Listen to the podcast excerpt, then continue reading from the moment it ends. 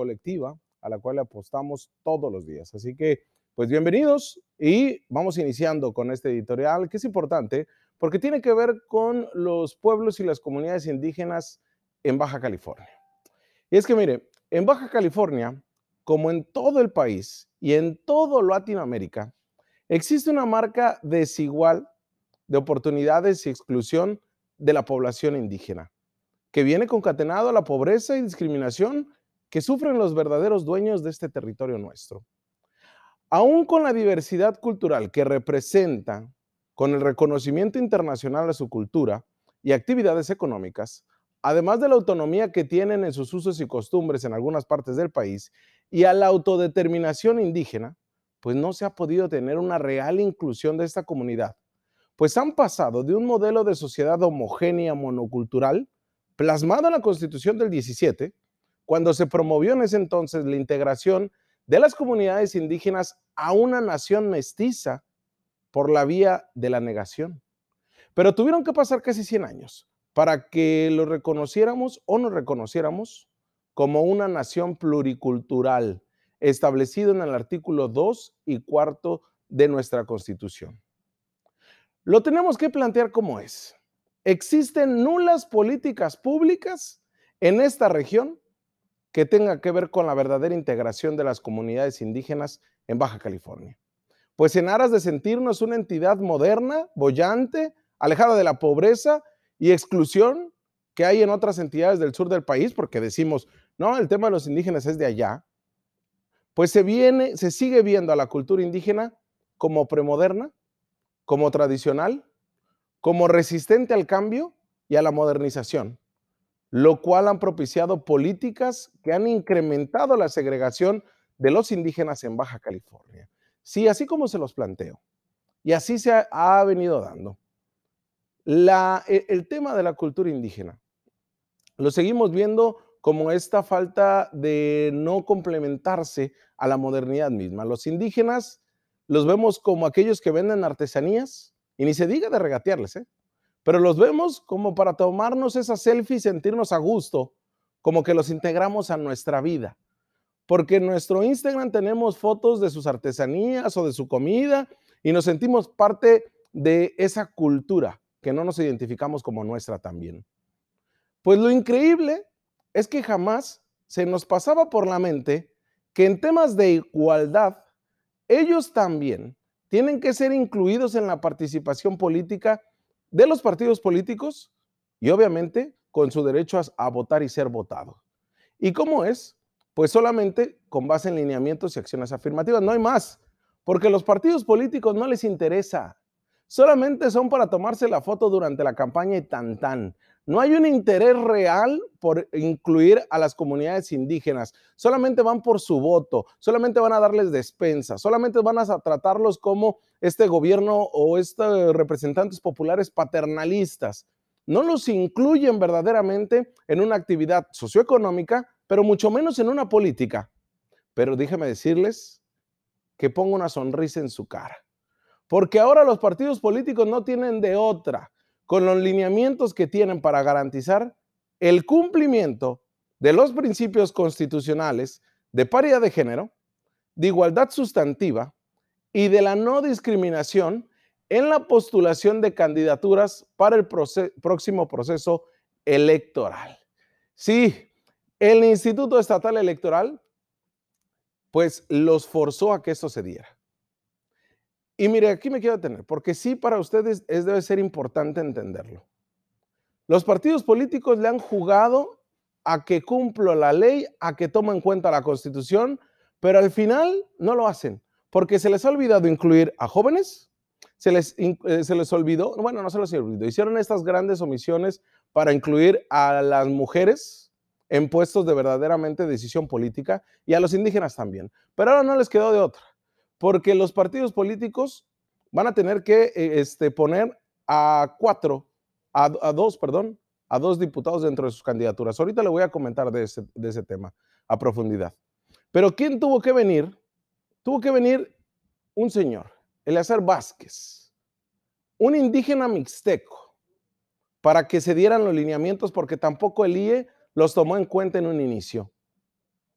Tuvo que venir un líder mixteco de la zona costa, quien el 17 de septiembre de 2018 solicitó al Consejo General del Instituto Estatal Electoral la implementación de medidas compensatorias para la participación política de los pueblos y de las comunidades indígenas para el proceso pasado, para el 2018 y 2019. Pero el IE determinó que era improcedente esta solicitud de implementación de medidas compensatorias al no cumplir un criterio porcentual de representatividad que permitiera catalogar a un distrito o municipio como indígena. Es decir, no son los suficientes números como para yo darte la oportunidad o para que el sistema político electoral te dé oportunidad de que forzar a los partidos políticos a que te designen a un indígena y que llegue también a los espacios de poder. Pero este ciudadano, el señor Vázquez, no se quedó ahí. Acudió a la sala superior del tribunal después de que le diera palo la sala regional en Guadalajara y se fue hasta la Ciudad de México, hasta el máximo tribunal de lo electoral en el Poder Judicial de la Federación y ahí emitió un recurso de reconsideración, el SUBREC 28, para lo cual determinó que para los próximos procesos electorales era necesario que las autoridades electorales evalúen la implementación de medidas afirmativas en favor de las personas indígenas para su participación efectiva en los procesos comiciales.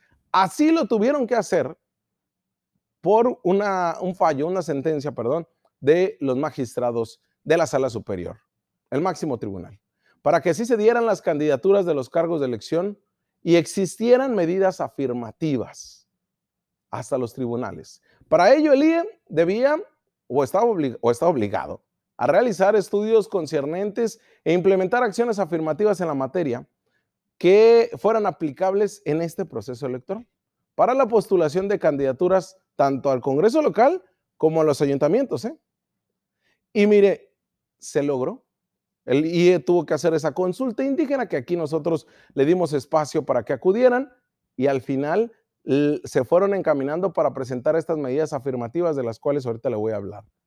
Pero ¿cómo estamos parados? Para que usted entienda, para nosotros entender, en Baja California existen 688 localidades con población indígena de 89.600 personas cada una, que tan solo representan el 2.9% de la población de la entidad. Ali eso se le hizo poco eh, hace dos años, hace un año, perdón. Para ello, en esta ocasión, el IE tuvo que hacer su chamba y se fueron a visitar 119 áreas para la promoción y difusión, principalmente en Ensenada, con 46 seguidas con Mexicali, de esas comunidades que, de acuerdo al Instituto Nacional de Poblaciones Indígenas, así lo contempla. El mismo Instituto Nacional de Poblaciones Indígenas reconoce que hoy por hoy hay 129 personas indígenas que hablan quiligua en Baja California, 1181 Kumiai, 468 Pai Pai, 476 Cucapá y Cochimí ya no cuenta con habitantes registrados, pero sí hay siete personas que hablan la lengua. En total son alrededor de 2.554 personas que tan solo representan el 2.1% de la población indígena de la entidad. Ellos son los eh, que cuentan con una lengua. Sin embargo, también hay 104 mil habitantes de alguna lengua indígena de otras entidades de la República, pero que las hablan acá. De estas 104 mil, hablan de estas 38 agrupaciones lingüísticas este, que hay en todo, en todo México, y las cinco más predominantes son el Mixteco, que en Baja California tienen eh, varias comunidades, con 40.355 personas que hablan Mixteco. Zapoteco, con 13.900 personas. Náhuatl con 7.800 personas, el Tarasco con 6.500, el Triqui con 4.136 personas y otras 96.000 que hablan dentro de las otras 33 agrupaciones de lengua indígena que hay en el país. La población indígena se encuentra principalmente en Ensenada, con 48 mil personas, que representa el 10% de su población municipal. Ensenada es la que más tiene población indígena.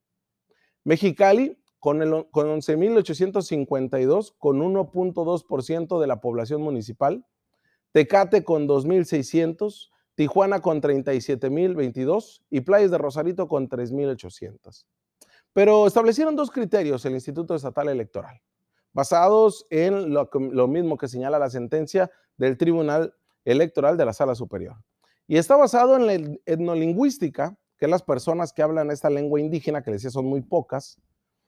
Y el segundo criterio, basado en la población indígena que habita en hogares censados. Para ellos son 85 mil.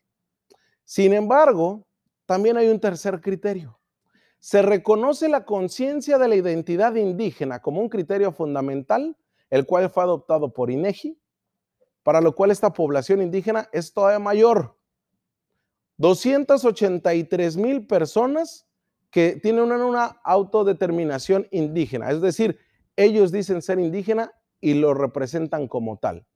Ya sea de etnias locales, ya hablábamos del Cucapá, Paipai, Quiliguas, como también de este, etnias a nivel nacional, que llegaron a Baja California, principalmente al sur de Ensenada. Los habitantes de lengua indígena de tres años o más están principalmente en Ensenada y en playas de Rosarito. Mexicali es el último lugar. Los indígenas censados en hogares son más en Ensenada y en playas de Rosarito. Mexicali es el último lugar. En el criterio de autoadscripción, que es cuando yo me determino que yo soy de una comunidad indígena, principalmente están en Ensenada y Tecate por mucho. ¿eh? Mexicali sigue siendo el último lugar.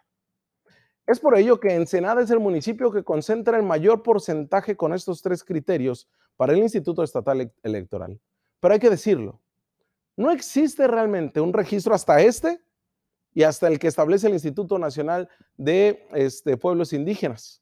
Pero no hay ningún registro formal que nos permita conocer la participación en la política de las etnias indígenas. No existe ni una sola, ni en la postulación de candidatos ni en la integración de órganos de gobierno. Se nos ha olvidado históricamente y a los partidos políticos más. Es por eso que con estas acciones afirmativas que ya fueron aprobadas por el Congreso de Baja California, se debe garantizar que por lo menos, por lo menos, existan dos de las 25 diputaciones que sean asequibles a ciudadanos pertenecientes a pueblos y comunidades indígenas de Baja California, para iniciar con los cimientos de una verdadera democracia incluyente y en igualdad en el acceso a los derechos y libertades de los grupos más vulnerabilizados. Se debe de respetar el principio de paridad, ¿eh? eso no, no va a estar por encima, pero hasta que se agoten los puestos, se deben de alcanzar las dos diputaciones de pueblos y comunidades indígenas. Es decir, se va a hacer por mayoría, en, los partidos políticos deben designar a dos diputados de este principio de mayoría, es, decir, de los 17 eh, distritos en los cuales se va a competir, deben de designar por lo menos a dos.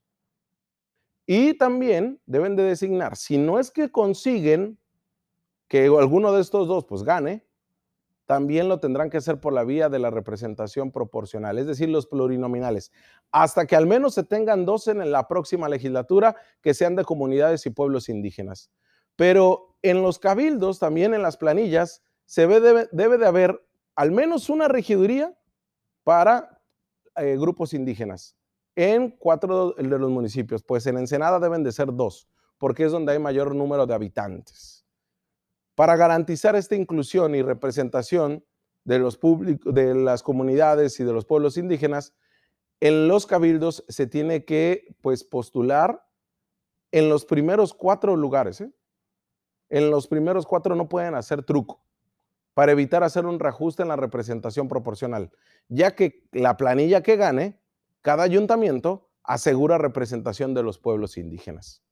Se trata de cumplir con el artículo 2 constitucional, ya les decía, la postulación de al menos dos diputados por el principio de mayoría y en los regidores uno y en el caso de Ensenada dos. Se deben de posicionar en las primeras fórmulas para garantizar una verdadera integración de los ciudadanos. Ese es el gran reto a vencer. Ese es el gran reto que tenemos en Baja California, la verdadera inclusión. Y ahora en este proceso electoral se va a dar. ¿Sabe qué? Los partidos políticos ahorita se están dando de topes porque algo que nunca habían eh, contemplado ahora lo van a tener que hacer a fuerza. Deben de integrar a las comunidades indígenas para que estén en los puestos de poder. Así que dura tarea van a tener, ¿eh? Si de por sí no consiguen ahora ciudadanos que quieran este, ser candidatos, ahora cómo le van a hacer. Pero bueno, vamos a una pausa comercial y volvemos porque tenemos más análisis como este.